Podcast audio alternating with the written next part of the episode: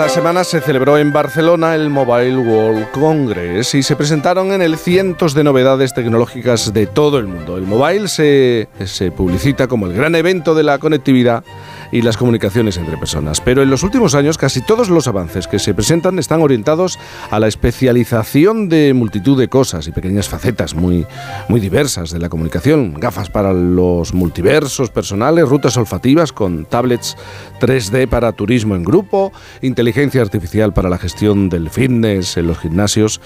Toda esa especialización y fragmentación no va en contra precisamente de la conectividad entre humanos, no nos va a aislar aún, aislar aún más.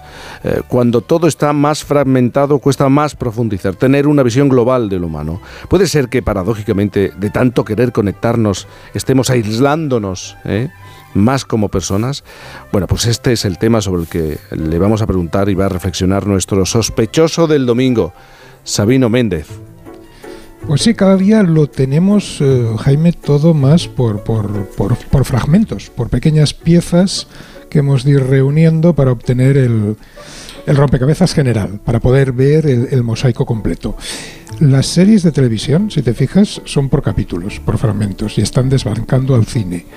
Los titulares de noticias que recibimos en el móvil son pequeñas piececitas de las cosas que han pasado, pero si queremos saber los detalles, que siempre son lo importante, hay que detenerse a leer toda la información completa, no solo ese titular o fragmento. Incluso, fíjate, te diría que la propaganda mmm, que los políticos o los partidos políticos nos lanzan desde las instituciones o desde sus comparecencias en los medios, siempre es también en píldoras, en fragmentos. Nos exponen solo la parte de un asunto, que a ellos les interesa, la parte que coincide por supuesto con sus ideas, pero si queremos tener la argumentación completa, con sus pros y sus contras, no nos queda más remedio que buscar los otros fragmentos, ir a los otros medios o a las instituciones diferentes, a la otra propaganda contraria, digamos, para reunir todos esos pedazos eh, de realidad que nos ofrecen los partidos de una manera contrapuesta. O sea que yo creo que está claro que estamos viviendo en, un mundo fragmentario, con una avalancha de información indudable. Cuando tienes cerca un congreso como ahora pasa en Barcelona del mobile, lo ves eh, clarísimamente, ¿no? Porque todo nos llega como, como en pedacitos. Eh, eh, dificulta muchísimo profundizar sosegadamente en cualquier tema porque en cuanto nos detenemos a intentar hacerlo y a contemplar las cosas de una cierta distancia, pues ya nos está entrando un nuevo fragmento en el móvil, una nueva pieza de información y eso distrae nuestra atención impidiendo concentrarnos en, resolver eh, los temas. Claro, lo fácil por nuestra parte sería echarle la culpa a las plataformas, a las plataformas de televisión por hacer series sin parar, o a los móviles o a los dispositivos por estar descargando titulares constantemente uno detrás de otro. Pero a pesar de ser lo fácil, culpar a los dispositivos, culpar a las herramientas, probablemente sería injusto porque esto, si nos fijamos bien, ya ha pasado. Ya ha pasado en una época que no existían ni tablets, ni televisiones, ni dispositivos móviles, etc.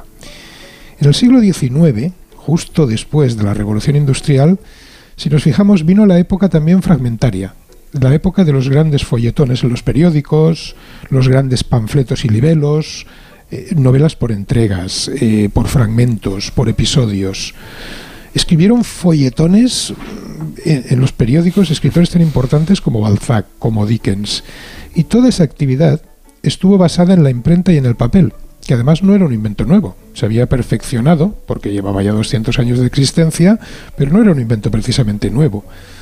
Es la época en, en que se afianza, fijaos, la prensa, que luego será la prensa diaria, como cuarto poder. Y se crean los grandes a partir de ese momento, a partir de esas épocas de folletones y de, de hecho, si nos fijamos, el, periódico diario también es un fragmento, es un fragmento diario de realidad. Y a partir de ahí fue cuando se crearon, a caballo entre el 19 y el 20, los grandes emporios periodísticos, sobre todo en Estados Unidos, como, como los de Randall Hearst o, o, Pulitzer. El famoso premio Pulitzer viene de un hombre que también tuvo un gran monopolio periodístico en Estados Unidos a finales del 19 y principios del 20. Y entonces fue cuando se convirtió como un poder enorme para influir en la opinión pública y condicionar la vida política de la sociedad.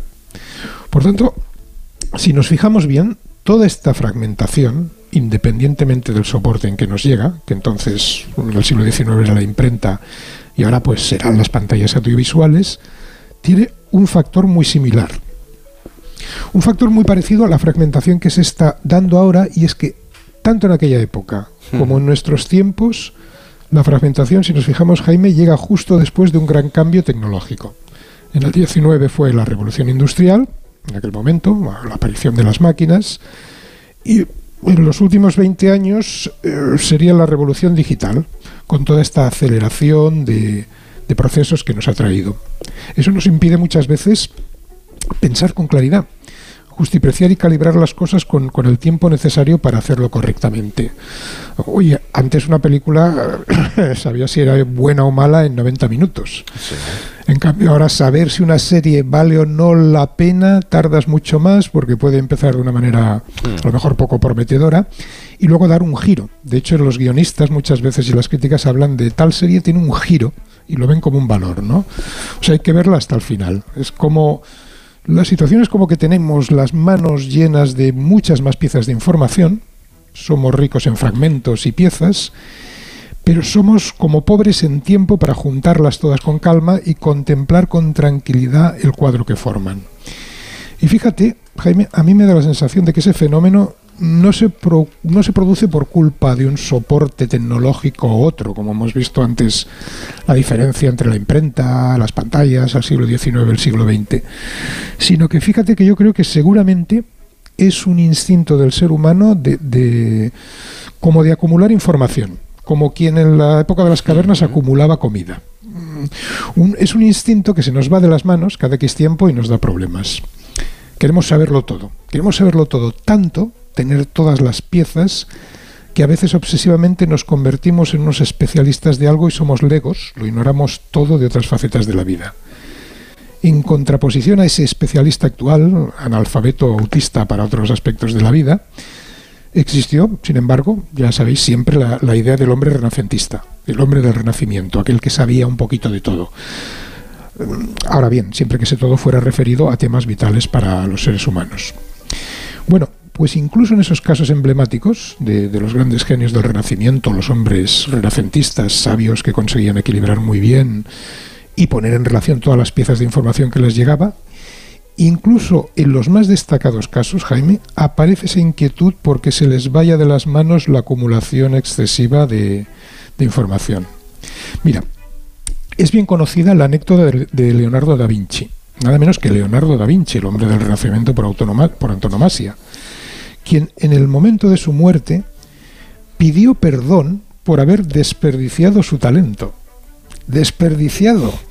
El hombre que, pintó la Mona Lisa, que diseñó máquinas voladoras, que escribió libros. Pues bien, este hombre tenía la sensación de que había dispersado su vida en fragmentos, en pequeños fragmentos de conocimiento. Y es que a veces los seres humanos, hasta los más renacentistas, somos insaciables. Lo queremos conocer todo. Y cuantas más posibilidades de conocimiento que tenemos, más piezas queremos de él. Aunque luego tengamos tantas que nos desbordan, que no somos capaces de absorber y manejar. Y, bueno, lo dijo ya también otra gran renacentista, en este caso española, ¿no? Santa Teresa de Jesús. Acordaos que la mayor parte de nuestras quejas humanas son muchas veces por plegarias atendidas, por cosas que, que hemos conseguido y que cuando las tenemos realmente nos provocan otros perjuicios. Y en este caso pasa algo parecido. Queremos saberlo todo y, cuando conseguimos más fragmentos de conocimientos son tantos que apenas podemos digerirlos.